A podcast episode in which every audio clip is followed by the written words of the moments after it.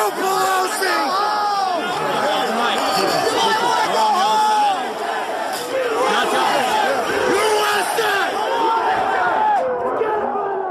Wir hören hier, wie Menschen eine Demokratie bedrohen. Es ist The Insurrection, der Aufstand, wie es bis heute in den USA ganz einfach heißt. Diese Töne stammen vom 6. Januar 2021 aus Washington, D.C., vom Sturm auf das Kapitol, dem wichtigsten Regierungsgebäude in den USA. Rund 800 Menschen dringen an diesem Tag in das Parlamentsgebäude ein. Die Security kann sie nicht aufhalten. Sie rufen drohend die Namen von Abgeordneten, die sie hassen. Sie fotografieren sich feixend auf den Bürosesseln der Volksvertreterinnen und Vertreter. Sie lümmeln auf dem Podium im Sitzungssaal.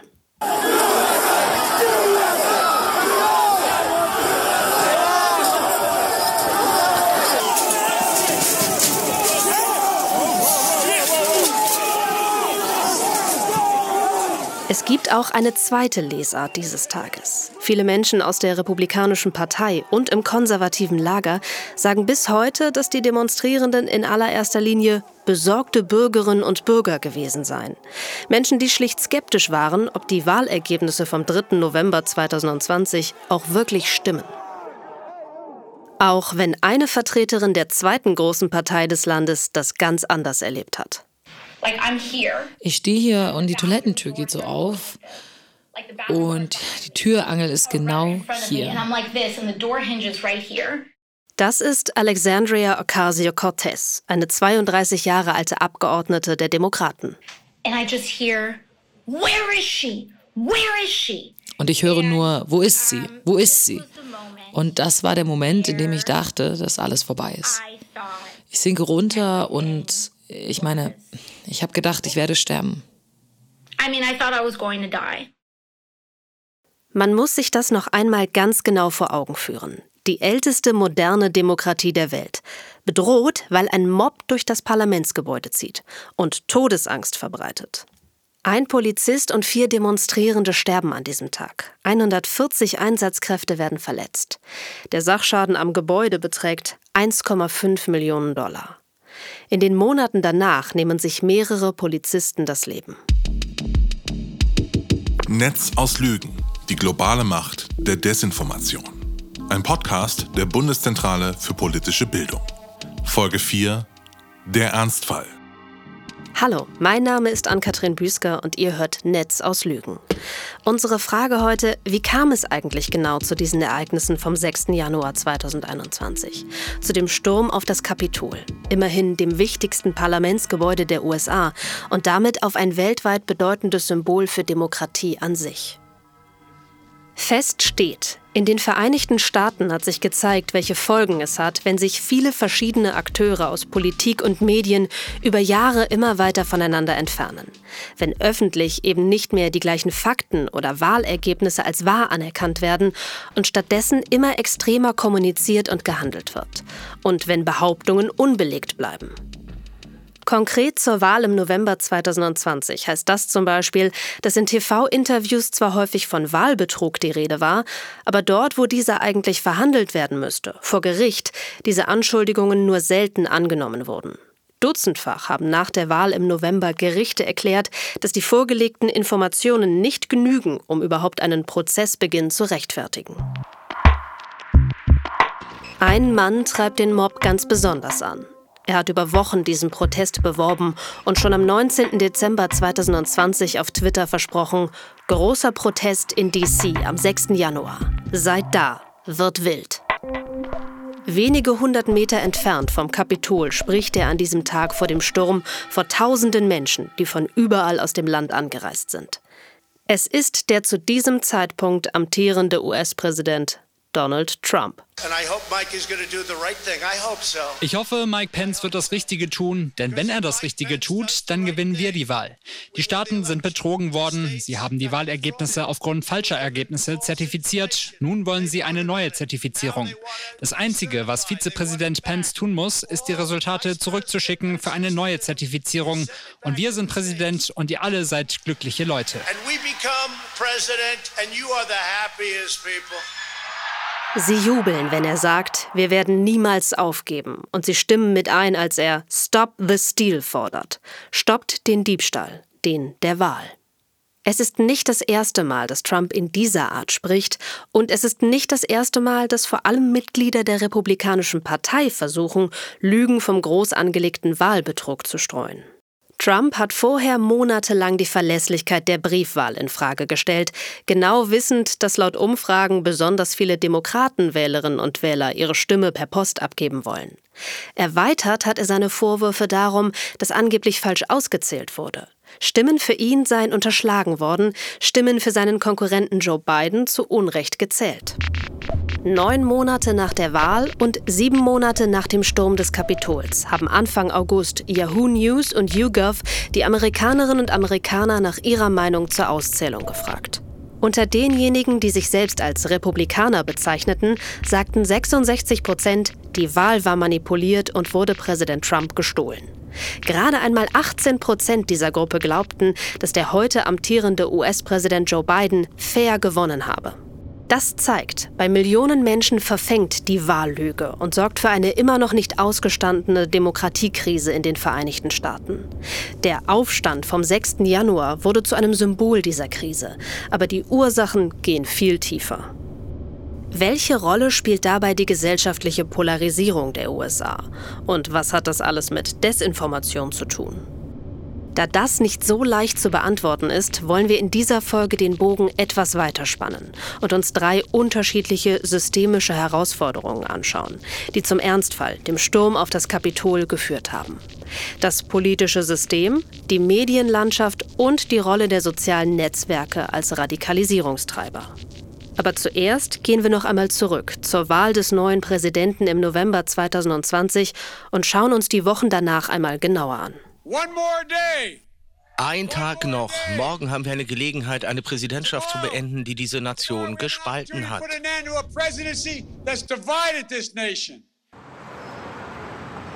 Das ruft der demokratische Kandidat Joe Biden am 2. November 2020, einen Tag vor der Präsidentschaftswahl, in eine Menge voller parkender Autos. Die USA stecken immer noch in der Pandemie und das heißt für Biden, dass er hunderten Fahrzeugen auf irgendwelchen Großparkplätzen im Land gegenübersteht, in denen seine Fans sitzen, ihm zujubeln und für ihn hupen. So wie an diesem Tag in Cleveland in Ohio. Die Umfragen sind zu diesem Zeitpunkt mehr als klar. Biden liegt vorne. Mal ist das mehr, mal ist das weniger deutlich. Aber so richtig traut den Umfragen niemand. Denn auch vier Jahre zuvor, als Hillary Clinton gegen Donald Trump antrat, sah es den Umfragen zufolge nach einem Erdrutschsieg für Clinton aus. Jetzt, im Jahr 2020, kommt auch noch das Coronavirus dazu. Wegen der Pandemie weiß niemand, wie genau die Stimmabgabe ablaufen wird. Werden sich die Leute genauso lang anstellen wie in früheren Jahren? Oder werden sie in nie gekannter Zahl per Post ihre Stimme abgeben? Heute wissen wir, 2020 haben so viele Menschen wie noch nie zuvor an der Wahl teilgenommen. Mehr als 159 Millionen Amerikanerinnen und Amerikaner gaben ihre Stimme ab. Vorher waren es noch nie mehr als 140 Millionen gewesen. Und 46 Prozent der Wählerinnen und Wähler haben einer Pew Research Umfrage zufolge vorab per Brief oder vor dem eigentlichen Wahltag auf dem Amt abgestimmt. Im November 2020 aber sind die Bedenken groß. Am Tag der Wahl selbst drohen trotz hoher Briefwahlbeteiligung lange Schlangen vor den Wahllokalen, wie hier in Maryland. Ich bin seit heute Morgen um sieben hier und da war es richtig voll. Es gab eine lange Schlange bis hier raus auf den Parkplatz. Ich glaube, jetzt ist es ruhiger, weil ich glaube, dass viele Leute in dieser Gegend ihre Stimme per Brief abgegeben haben. Sie müssen jetzt also nicht mehr hierher kommen. Die Republikaner haben rund um den Wahltag eine klare Sorge. Sie wissen, dass in der Vergangenheit vor allem Demokraten per Brief abgestimmt haben. Was ist, wenn das dieses Mal wieder so ist? Könnte es sein, dass großzügige Corona-Regeln mit wochenlangen Zeitfenstern zur Vorabstimmabgabe in Stadtverwaltungen und Schulen vor allem die Stimmabgabe für die Demokraten vereinfachen? Viele Republikaner kommen auf eine Idee, die später Donald Trump ausnutzen wird. Die Briefwahlstimmen sollen besonders genau verifiziert werden. Stimmt beispielsweise die Unterschrift der angeblich wählenden Person mit der im Wählerverzeichnis überein? In 32 Bundesstaaten wird jede einzelne Unterschrift mit jener Unterschrift im Wählerverzeichnis verglichen. Wenn sich über die Jahre die Unterschrift verändert hat, beginnt also schon die Interpretation. Es gibt mancherorts sogar Rückmeldeschleifen, in denen Wählende die Gelegenheit bekommen, noch einmal ihre Identität zu bestätigen. In sechs Staaten braucht es dann noch die Unterschrift einer weiteren Person zur Bezeugung der korrekten Briefwahlstimmabgabe, eine Bestätigung der eigenen Versicherung also. Und der Bundesstaat Missouri schreibt sogar noch eine notarielle Beglaubigung vor. All das zu überprüfen braucht Zeit.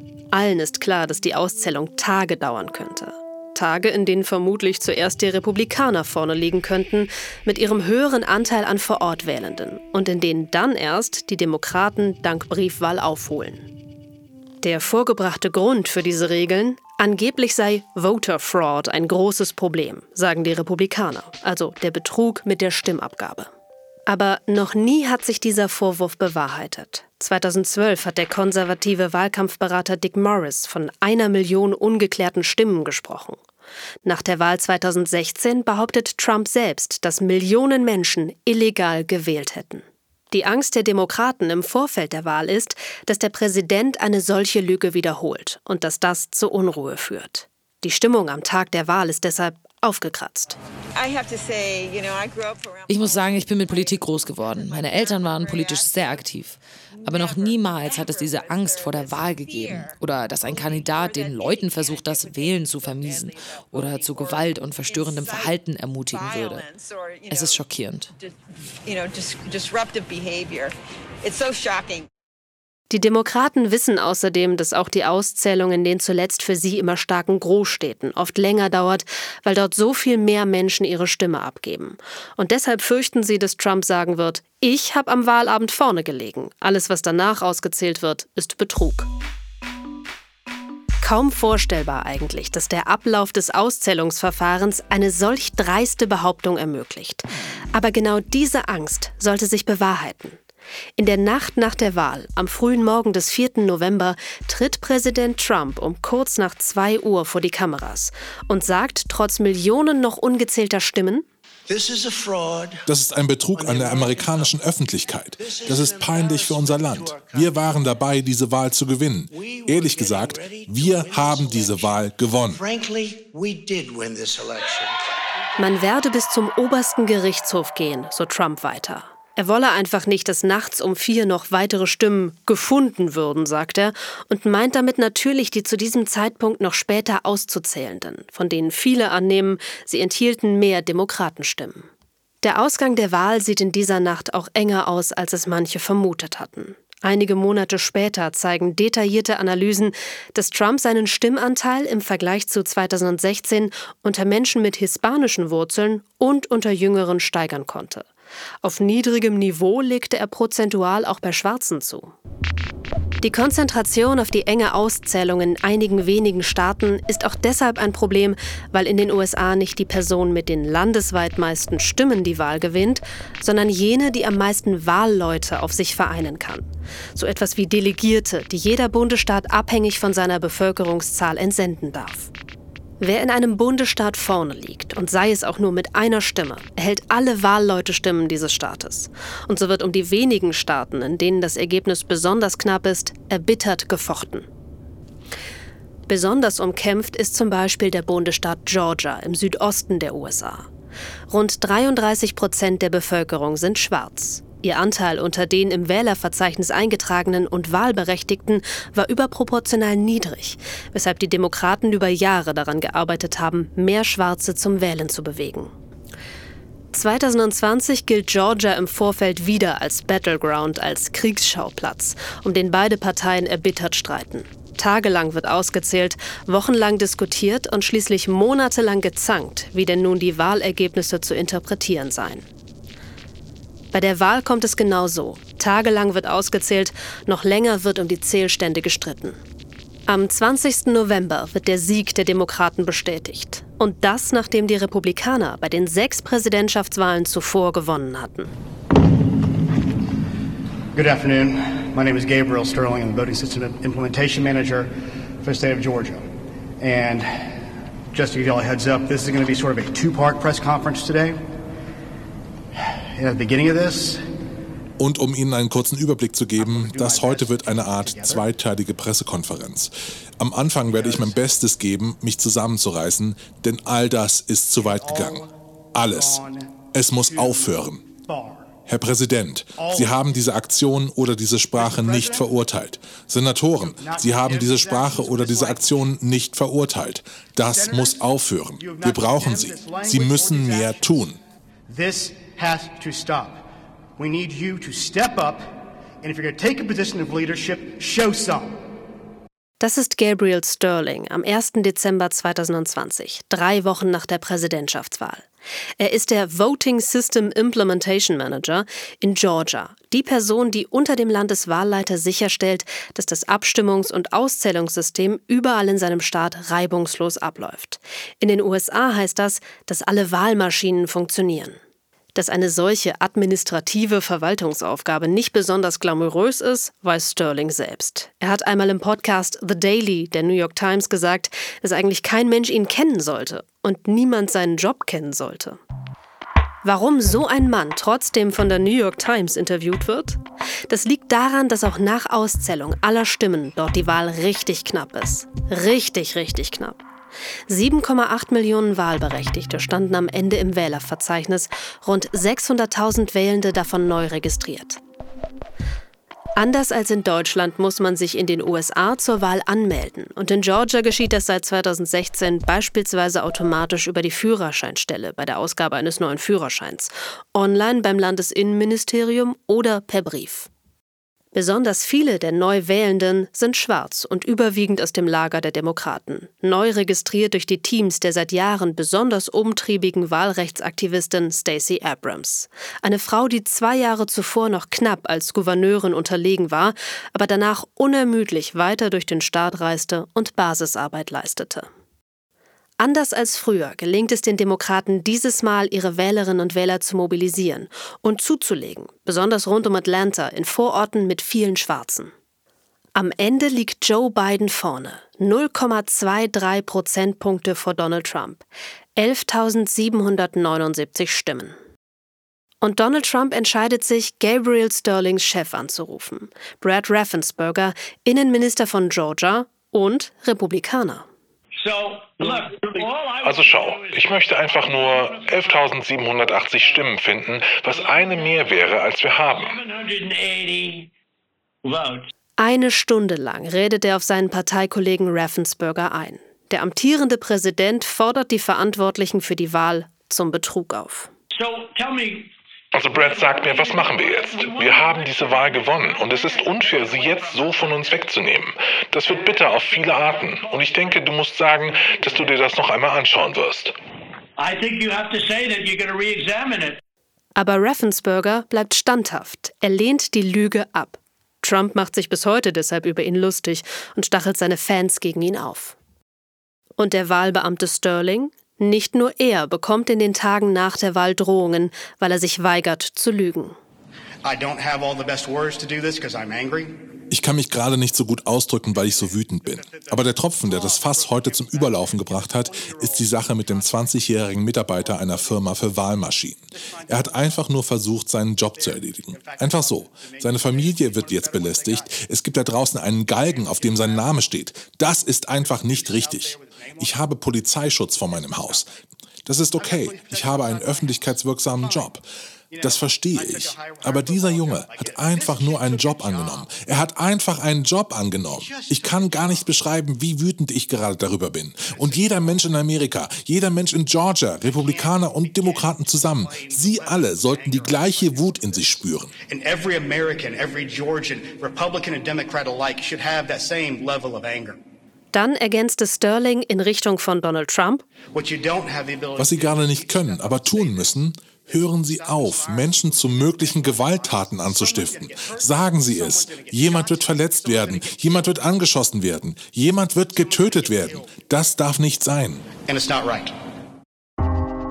Drei Wochen nach der Wahl haben Trump und seine Anwälte, wie New Yorks ehemaliger Bürgermeister Rudy Giuliani und die ehemalige Bundesstaatsanwältin Sidney Powell, felsenfest behauptet, dass in Georgia im großen Stil betrogen worden sei. Und sie haben damit Menschen so angestachelt, dass diese ganz normalen Beamten mit Gewalt drohten. Erfolg hatten sie damit nicht. Wahlmitarbeiter Gabriel Sterling und sein Chef, Georgias Innenminister Brad Raffensperger, blieben standhaft. Zweimal wurde das Ergebnis nachgezählt. Von den fast 5 Millionen gültigen Stimmen in Georgia gingen am Ende 11.779 mehr an Joe Biden als an Donald Trump. Georgias 16 Wahlleute stimmten geschlossen für Biden. Doch Georgia allein hätte Trump ohnehin noch nicht den Sieg beschafft. Die Drohungen dort waren besonders extrem, aber er hätte auch in anderen Staaten noch mit ähnlichen Taktiken auf Basis von unbelegten Behauptungen Erfolg haben müssen. Nur dann wäre er insgesamt in den Vereinigten Staaten auf eine Mehrheit der Wahlleute gekommen. Und trotzdem, viele Millionen Menschen in den USA glauben bis heute nicht daran, dass Joe Biden der rechtmäßige Sieger der Wahl ist. Ein Grund dafür sind die vorab verbreiteten Lügen vom Wahlbetrug. Ein weiterer sind die Zweifel aus der Wahlnacht, die Trump damit säte, sich zum Sieger zu erklären, obwohl noch Millionen Stimmen nicht ausgezählt waren. Und drittens kämpft er noch heute darum, dass in mehreren Bundesstaaten das Ergebnis noch einmal neu ausgezählt wird. Bei einer solchen Überprüfung in Arizona im Mai 2021 haben die Helferinnen und Helfer sogar geschaut, ob die Wahlzettel Spuren von Bambus enthalten, weil angeblich 40.000 Stimmzettel aus Südostasien eingeflogen und in die Wahlurnen gelangt sein sollen. Auch diese Hinweise haben sich nicht bewahrheitet. Mehr als 60 Gerichtsverfahren haben er und andere Republikaner laut Zählungen von Associated Press und USA Today seit der Wahl angestoßen. Bei vielen davon konnten sie nicht einmal genug Beweise vorbringen, dass überhaupt ein Prozessbeginn seitens der Gerichte akzeptiert wurde. Nur in einem einzigen Fall in Pennsylvania bekamen Trump und die Republikaner Recht. Dabei erkannte das Gericht aber keinen Betrug an, sondern entschied lediglich, eine Frist zu verkürzen für das Nachreichen von Ausweisinformationen bei Briefwahlstimmen, wo diese Daten fehlten. Halten wir bis hierhin kurz die Atmosphäre fest, die so wenige Wochen vor dem Sturm auf das Kapitol in den USA spürbar war. Millionen Menschen vertrauten nicht auf die Wahlergebnisse. Wegen des langwierigen Auszählungsverfahrens in manchen Staaten, in denen erst Trump vorne lag und schließlich Biden gewann, so wie etwa in Georgia, wo Biden erst drei Tage nach der Wahl in der Auszählung an Trump vorbeizog. Wegen enger Ergebnisse in anderen Staaten, wegen unzähligen Reden und Tweets von Trump und seinen Beraterinnen und Beratern, die die Rechtmäßigkeit der Resultate bestritten und das zur Grundlage ihrer Kampagne machten, wegen der dann am 6. Januar 2021 Tausende nach Washington fuhren. Wie sehen die Partei und das politische System aus, die solche Behauptungen nicht sofort im Ansatz ersticken? Ihr erinnert euch, wir wollen in drei Bereichen nach Hintergründen für den 6. Januar suchen, in Politik, Medien und sozialen Netzwerken. Antwort 1. Die Partei und das politische System. Zeit, einmal auf den Zustand der Partei zu blicken, die Trump zu ihrem Kandidaten und schließlich Präsidenten machte.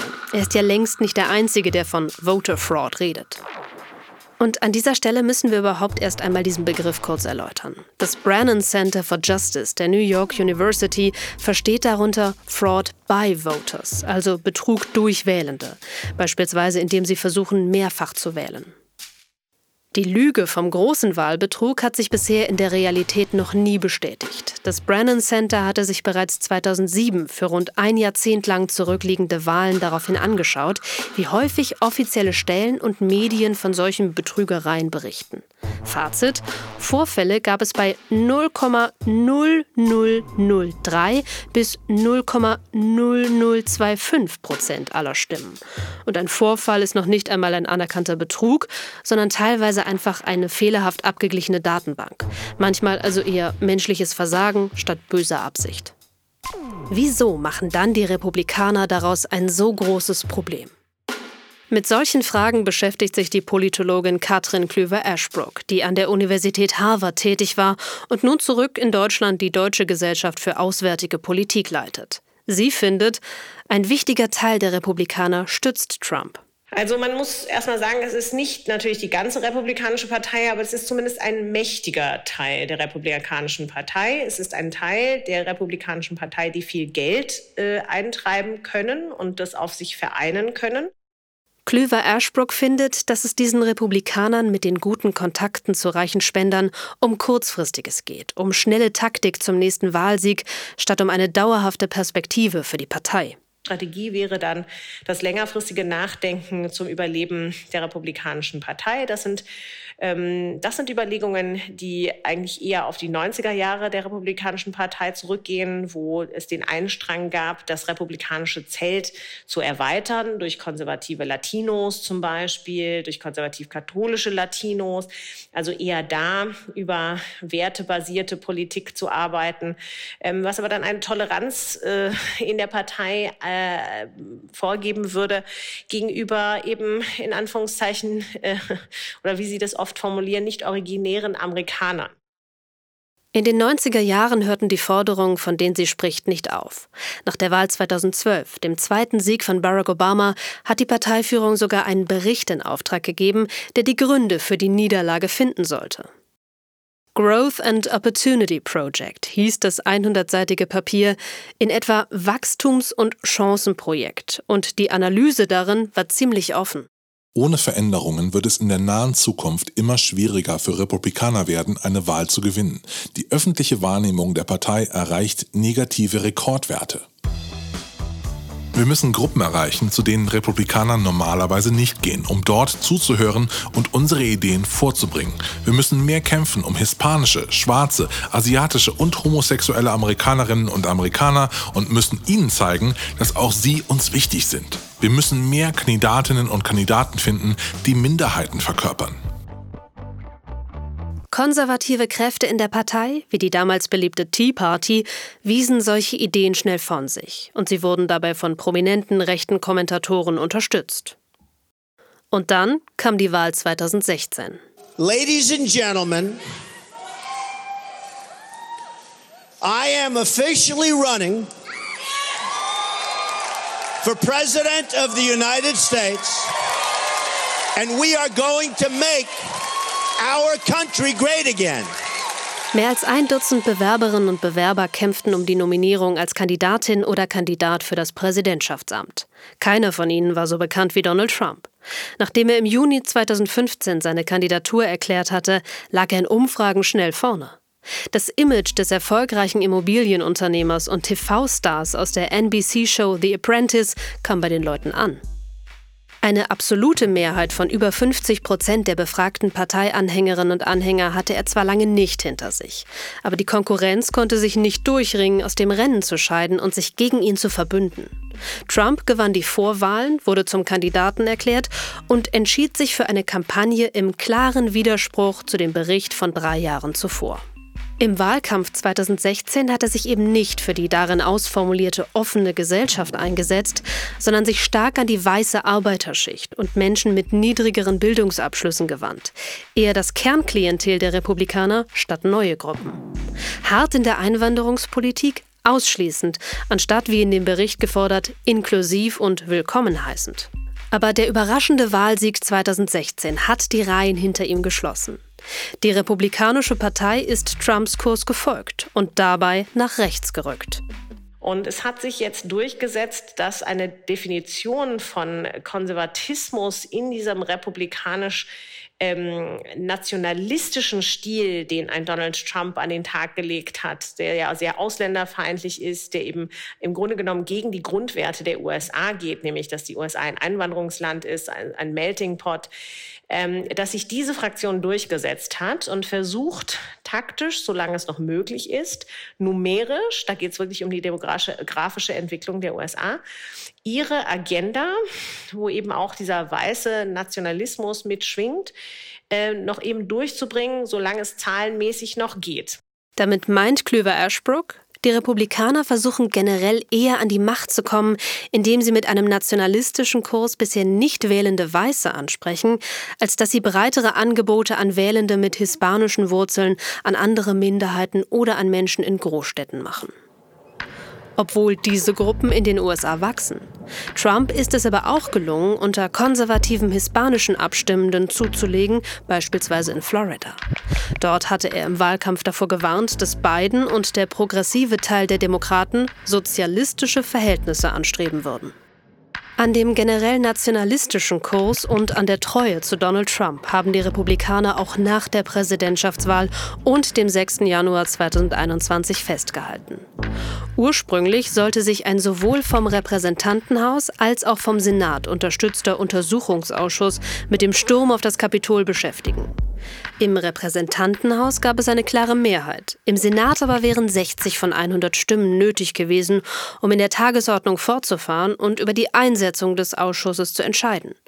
Jedoch unterstützten nur sechs von 50 republikanischen Senatorinnen und Senatoren den Untersuchungsausschuss, und das war nicht genug. Nun gibt es lediglich Anhörungen in einer Kommission im Repräsentantenhaus.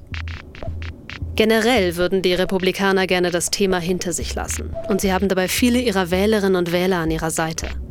Sechs Monate nach dem Kapitolsturm sagten in einer Umfrage von Morning Consult 68 Prozent der Parteiunterstützerinnen und Unterstützer, dass der 6. Januar zu viel Aufmerksamkeit bekomme. Unter den Demokraten sind es nur 23 Prozent. Politiker wie der Hausabgeordnete Jim Jordan beschreiben deshalb die Aufarbeitung des 6. Januar als Teil einer größeren Kampagne, die nur dem Zweck diene, Donald Trump schlecht dastehen zu lassen. Jordan und seine Mitstreiterinnen und Mitstreiter bekommen für diese Behauptung nicht nur im Parlament eine Bühne, sondern auch andernorts in der öffentlichen Debatte. Im Fernsehen. Antwort 2. Die traditionellen Medien. Das US-amerikanische Mediensystem ist im Moment sehr polarisiert. Es gibt diese Mainstream-Medien, wenn man an die New York Times, die Washington Post oder CNN denkt, und dann gibt es angeführt von Fox News dieses abgetrennte Medienökosystem der Rechten mit seinen eigenen Kabelfernsehsendern und eigenen Webseiten. Dadurch kann man sich vom Rest abschotten, besonders wenn man Republikaner ist und nur noch Dinge empfangen, die die eigene Weltsicht bestätigen. Der Mann, der uns das US-Mediensystem erklärt, heißt Will Sommer. Er ist Journalist mit dem Arbeitsschwerpunkt rechte Medien und Verschwörungsmythen. Dass er nur kurz die New York Times und die Washington Post anspricht, bevor er über TV-Sender und Webseiten spricht, hat einen Grund. Die Bedeutung von klassischen Printmarken ist in den USA schon seit längerem niedriger als in Deutschland. Aus rund 60 Millionen täglich verkauften Zeitungen 1993 wurden inzwischen etwa 24 Millionen. Und das in einem Land mit rund 331 Millionen Menschen. Noch bevor aber irgendjemand an Internet daheim oder gar an das Smartphone dachte, stieg Mitte des 20. Jahrhunderts das Fernsehen zu einem wichtigen Informationsanbieter auf. Wer heute noch Fernsehen in den Vereinigten Staaten schaut, guckt einen Sender, der zu einer von zwei Kategorien gehört. Ein Major Network oder ein Kanal aus einem Kabel- oder Satellitenfernsehpaket. Die Majors gibt's gratis, Cable dagegen kann richtig teuer werden. Mehr als 100 Dollar im Monat sind keine Seltenheit. Zu diesen Kabelsendern zählt auch Fox News. Die rechten Medien in den Vereinigten Staaten sind wirklich wahnsinnig groß. Fox News ist der meistgeschaute Kabelnachrichtensender. Tucker Carlson, der Fox News Moderator, der vermutlich zu den extremeren Kabelnachrichtenmoderatoren gehört, die wir in den vergangenen Jahrzehnten gesehen haben, ist der meistgeschaute Kabelmoderator im Fernsehen. Wer dem Mann, den Will Sommer hier anspricht, zuschaut, versteht schnell, was er mit extrem meint. Tucker Carlson sendet von Montag bis Freitag täglich zur besten Abendsendezeit eine Stunde.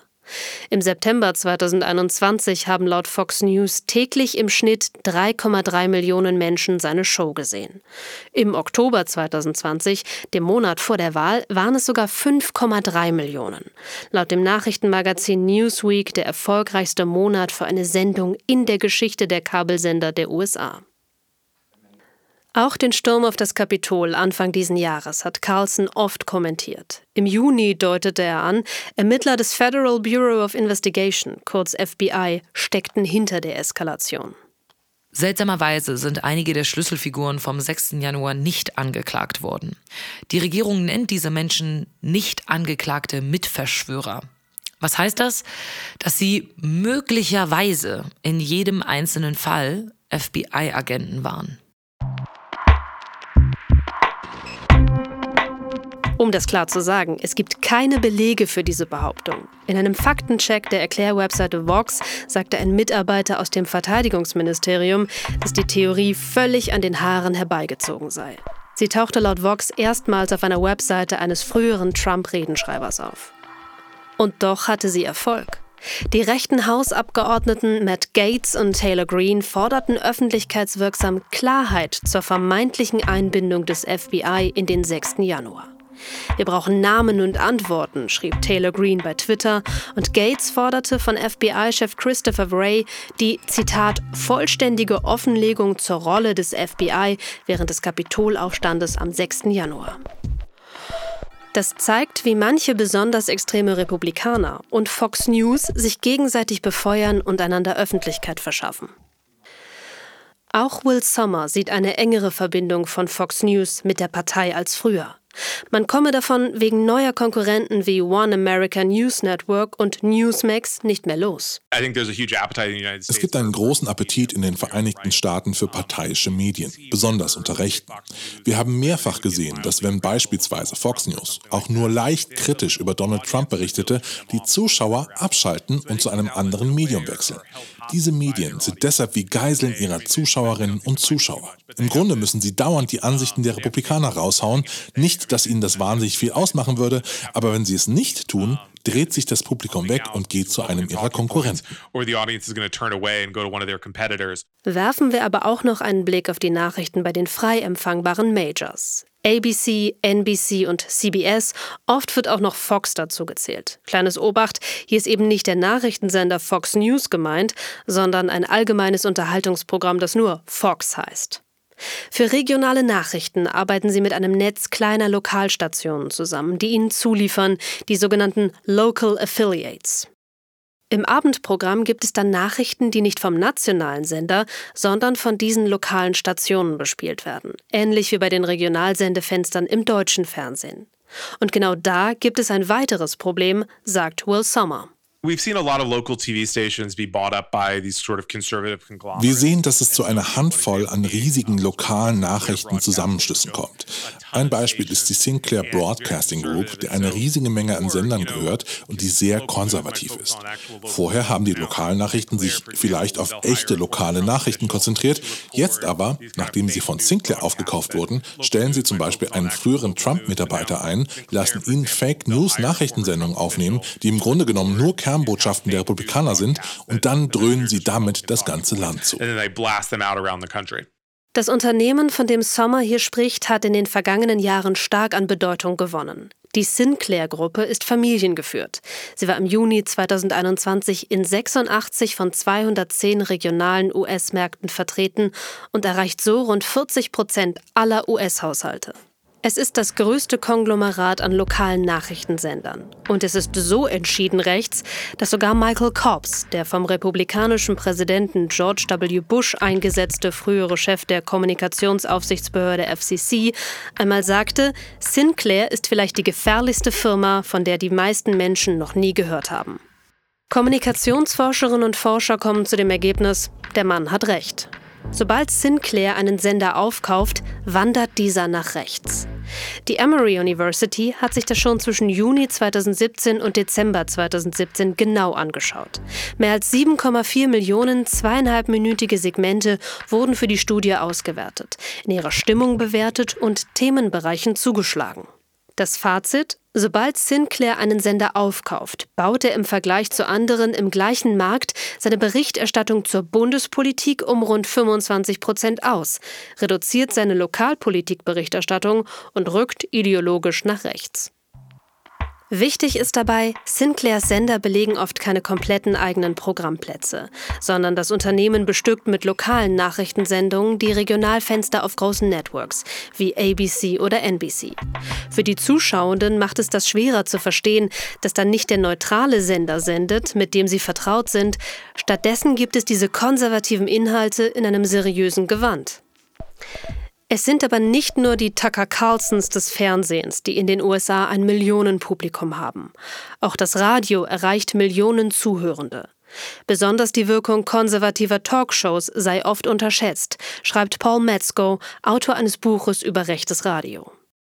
Allein die 15 erfolgreichsten Sendungen werden pro Woche 15 Millionen Mal angehört und viele von ihnen seien eingeschworene Fans, die sich dank vieler Insider-Scherze mehr und mehr als Gemeinschaft empfinden. Mit häufig bis zu drei Stunden Länge würden viele Shows von Moderatoren wie Michael Savage oder dem kürzlich verstorbenen Rush Limbaugh vielerorts schlicht ständig im Hintergrund laufen. Zu hören gibt es von besonders erfolgreichen Radiomännern ebenfalls oft Extremes. Es ist Zeit zu kämpfen. Es ist Zeit zu reißen, zu krallen und zu kratzen. Es ist Zeit, in den Krieg zu ziehen. Das ist zum Beispiel Moderator Glenn Beck, zwei Tage vor dem 6. Januar. Auch er hat beeindruckende Einschaltquoten und erreicht über Dutzende Sender in den Vereinigten Staaten, laut New York Times, 10,5 Millionen Zuhörende. Entschieden ging es auch in der Sendung von Moderator Sean Hannity zu. Er bestückt auf Fox News auch die Fernsehstunde direkt nach Tucker Carlson und seine Radiosendung wird von 600 großen und kleinen Radiosendern der USA ausgestrahlt. Das Massachusetts Institute of Technology hat zusammen mit der New York Times 45 Folgen zwischen dem 22. November und dem 5. Januar 2021, dem Tag vor dem Kapitolsturm, ausgewertet.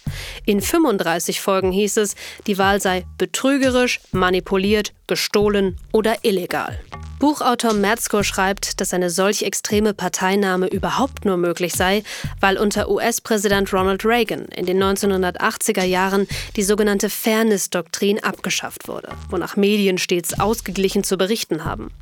Konservative Moderatoren hätten nie vergessen, wie zwei weitere Jahrzehnte zuvor der Demokrat John F. Kennedy versucht habe, ihre Sendung zu verbieten. Bis heute sei diese Antipathie gegenüber den Demokraten ein Grund für die vielen sehr extremen Radioshows. Heutzutage ergänzen zwei Nachwuchsmoderatoren wie die jüngeren Rechten Ben Shapiro oder Dan Bongino die Landschaft. Sie haben sowohl im Radio als auch als Podcaster Erfolg. Auch Steve Bannon, der Trump-Berater, der mit der rechten Website Breitbart News berühmt wurde, hat einen Podcast, von dem er selbst sagt, er habe Millionen Downloads. Alle drei dieser Beispiele waren im Oktober 2021 unter den Top 30 der Podcasts bei iTunes, die am meisten heruntergeladen wurden. Sie alle verstehen es neben ihren Audioinhalten außerdem sehr genau, eine weitere Medienform für ihre Inhalte zu nutzen: Social Media. Nach der Politik und den traditionellen Medien sind soziale Netzwerke nun das dritte Rädchen, das wir uns im Zusammenhang mit dem Sturm auf das Kapitol am 6. Januar anschauen wollen. Antwort 3. Die sozialen Netzwerke. Es gibt sehr viele, sehr erfolgreiche konservative Nachrichtenseiten und die sind sehr gut darin, in Netzwerken wie Facebook häufig geteilt zu werden. Es gibt jede Woche diese Top 10 mit den erfolgreichsten Postings bei Facebook und acht oder neun davon kommen konstant von konservativen Nachrichtenseiten. Da sind oft Beiträge mit niedriger Qualität von Talk-Radiomoderatoren dabei, die im Wesentlichen die Nachrichten mit einem konservativen Dreh nacherzählen. Das ist noch einmal Will Sommer, der Experte für rechte Medien und Verschwörungsmythen. Er bezieht sich auf Daten der Analytics-Plattform CrowdTangle. Mittlerweile von Facebook gekauft, wertet sie nach eigenen Angaben auf Facebook mehr als sieben Millionen Seiten aus und schaut, wie viele Interaktionen die Postings auslösen. Die gerade schon genannten Ben Shapiro, Dan Bongino und vereinzelt auch Sean Hannity tauchen regelmäßig und oft mit mehreren Einträgen am Tag unter den Top Ten auf. Im Zusammenhang mit dem 6. Januar waren soziale Netzwerke aber nicht nur ein Weg, auf dem Informationen über den angeblichen Wahlbetrug gestreut und diskutiert wurden, sie dienten vorab auch der Organisation des Mobs und später sogar der Verbreitung von Live-Videos aus dem Inneren des Kapitol. Im Repräsentantenhaus konnten die Demokraten die schon genannte Kommission zur Aufarbeitung des 6. Januar durchsetzen. Und die beschäftigt sich laut einer Mitteilung des Ausschusses auch ausgiebig mit der Rolle von Facebook, Twitter und Co. Vorsitzender Thompson fordert in Briefen an die Unternehmen mehr Informationen und Unterlagen über die Verbreitung von Fehlinformationen, über die Versuche, die Wahlen 2020 zu unterwandern, über gewalttätigen Extremismus innerhalb der USA und über die ausländische Einflussnahme auf die Wahl. Die folgenden Firmen erhielten Anfragen vom Ausschuss. 4chan, 8kun, früher 8chan, Facebook, Gap, Google, Parler, Reddit, Snapchat, Telegram, The Donald.win, TikTok, Twitch, Twitter, YouTube, Zello. Der Ausschuss hat diese Netzwerke außerdem aufgefordert, die Kommunikation von einigen hundert Accounts wegen möglicher Strafverfolgung zu speichern. In mehr als 600 Verfahren schauen Ermittlerinnen und Ermittler auf Postings und Chatnachrichten der Verdächtigen. Auch im Leak der Facebook Papers im Herbst 2021 steckte ein interner Report zur Rolle der Plattform am 6. Januar. Diese Dokumente des Leaks wurden von der Whistleblowerin Frances Horgan veröffentlicht, einer Facebook-Produktmanagerin, die intern zur Wirkung der Plattform auf den öffentlichen Diskurs arbeitete. In den Dokumenten heißt es, dass Facebook die Protestbewegung zu lange in einzelnen kleinen Gruppen betrachtet hat, anstatt den Gesamtumfang des Protestes und seines Gewaltpotenzials zu verstehen. Die Frage, welchen Anteil Social Media an der Polarisierung des Landes und an extremen Ereignissen wie dem 6. Januar spielt, beschäftigt Kommunikationsforschung und Politikwissenschaft immer mehr. 15 Wissenschaftlerinnen und Wissenschaftler haben gemeinsam im Fachmagazin Science einen Aufsatz dazu veröffentlicht, wie gesellschaftliche Spaltung vorangetrieben wird. Sie definieren das als Sektierertum mit drei Elementen Ausgrenzung Othering, Abneigung Aversion und Moralisierung. Drei Autoren des Thinktanks Brookings Institute haben mehr als 50 Einzelstudien zu sozialen Netzwerken ausgewertet und um 40 Interviews ergänzt. Ende September 2021 veröffentlichen sie ihr Fazit. Darin heißt es, die weit verbreitete Nutzung von Social Media hat die extreme Polarisierung befeuert, was wiederum dazu geführt hat, dass das Vertrauen in demokratische Werte, in Wahlen und sogar in wissenschaftliche Fakten gesunken ist. Wer diese Entwicklungen nicht erkannt oder nichts gegen sie tut, riskiert, dass sich der 6. Januar am Kapitol wiederholt. Oder Schlimmeres. Was aber, wenn die Inhalte in den sozialen Netzwerken auf Menschen treffen, die gar nicht erst verführt werden müssen, sondern wenn bereits eine grundsätzliche Sympathie für Extrempositionen vorhanden ist? Schon in Folge 2 über Desinformation und die Briefwahl in Deutschland haben wir ja kurz über ein Phänomen aus der Psychologie gesprochen. Confirmation Bias oder auf Deutsch Bestätigungsverzerrung. Die Idee dahinter, wir sind schneller bereit, neue Informationen zu akzeptieren, wenn sie unserem eigenen größeren Weltbild entsprechen. Übertragen auf den 6. Januar könnte das bedeuten, dass die Lügen zum Wahlbetrug auf einen fruchtbaren Boden bei Menschen fielen, die ohnehin schon dem Staat und den demokratischen Prozessen misstrauten. Zeit, dass wir uns anschauen, wer da eigentlich genau ins Kapitol eingedrungen ist. Teilen die Demonstrierenden ein ähnliches Weltbild oder haben sie vielleicht einen gemeinsamen Hintergrund? Fuck you, Pelosi!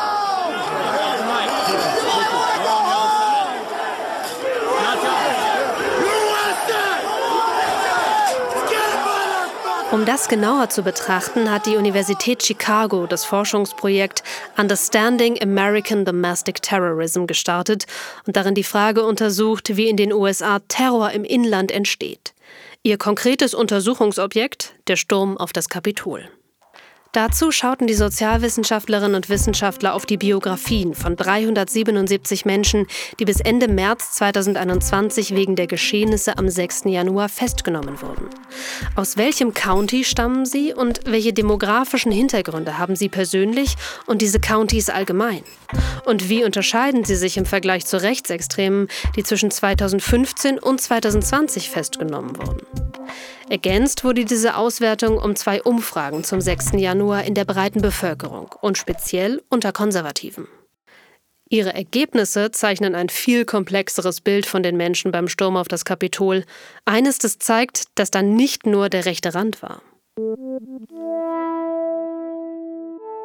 Demnach waren die Kapitol-Festgenommenen im Vergleich zu in früheren Jahren festgenommenen Rechtsextremen älter, sie waren seltener arbeitslos und sie gehörten viel seltener Bürgerwehren oder rechten Gangs an. In den Heimatcountys der 377 Festgenommenen fiel dem Projekt ein Zusammenhang besonders auf. Sie kamen besonders oft aus einem County, in dem der Anteil der nicht-hispanischen weißen Bevölkerung zurückgegangen war. Die daraus abgeleitete These lautet, dass die Wut besonders dort groß ist, wo Weiße ihre gesellschaftliche Vormachtstellung bedroht sehen. Die beiden ergänzten Umfragen von den Forscherinnen und Forschern aus Chicago stützen diese These. In ihrer Zusammenfassung schließen die Autorinnen und Autoren, dass es sich bei dem 6. Januar eben nicht nur um eine Bewegung der bisher bekannten extremen Rechten handelt, sondern um eine, Zitat, breite Massenbewegung, die im Kern gewaltbereit ist. Also, ein letztes Mal tief Luft holen. Was heißt das jetzt alles für unsere Ausgangsfrage dazu, wie es genau zu dem Sturm auf das Kapitol am 6. Januar 2021 kam? Fest steht, Politik, Medien und soziale Netzwerke tragen eine Mitverantwortung. Wir haben gehört, wie Republikaner und besonders ihr Präsident Donald Trump Lügen vom Wahlbetrug verbreiten und Zweifel daran säen, dass Joe Biden der rechtmäßige Wahlsieger ist. Wir haben erfahren, wie auch einflussreiche Moderatoren wie Tucker Carlson bei Fox News oder der Radiomoderator Glenn Beck diese Lügen befeuern und wie die Macht von konservativen Firmen mit großer Reichweite immer mehr wächst, sowie jene der Sinclair Group. Soziale Netzwerke haben die Effekte weiterverteilt und waren am Tag des Aufstandes selbst für die Demonstrierenden so wichtig, dass sich die juristische und politische Aufarbeitung auf viele der dort geschriebenen Nachrichten stützt. Und wir haben von den rechten und in der Gesellschaft verwurzelten Einstellungen der Demonstrierenden erfahren, die Angst davor haben, gesellschaftlich an Einfluss zu verlieren. Jemand liest einmal eine Lüge bei Facebook und wählt dann anders oder stürmt das Kapitol? So einfach ist das natürlich nicht. Aber als Teil eines größeren Systems, unterstützt durch Medien und Politik, da scheint Desinformation zu verfangen. Und Facebook ist ein gutes Stichwort. Denn in der nächsten Folge kümmern wir uns endlich um den Elefanten im Raum, die großen Internetplattformen. Heutzutage bestimmt Facebook unsere Wahrnehmung von der Welt, indem es darüber bestimmt, welche Informationen wir sehen. Auch Menschen, die Facebook nicht benutzen, werden von der Mehrheit beeinflusst, die es tun. Ein Unternehmen mit einem so beängstigenden Einfluss auf so viele Menschen und ihre innersten Gedanken und Gefühle braucht eine wirkliche Aufsicht. Aber Facebooks geschlossenes Design sorgt dafür, dass es keine wirkliche Aufsicht gibt. Nur Facebook weiß, wie es deinen Feed für dich personalisiert. Only Facebook knows how it personalizes your feed for you. Das war die vierte Folge von Netz aus Lügen, die globale Macht der Desinformation. Diese Folge wurde geschrieben von Christian Fahrenbach. Redaktion Bundeszentrale für politische Bildung Marion Bacher. Audioproduktion Simone Hundrieser. Fact-Checking Caroline Schwarz. Produktionshilfe Lena Kohlwees. Netz aus Lügen, die globale Macht der Desinformation ist ein Podcast der Bundeszentrale für politische Bildung, produziert von Kugel und Niere. Ich bin Ann-Kathrin Büsker und wenn ihr Feedback habt, schreibt uns gerne unter podcast.bpb.de. Bis zum nächsten Mal.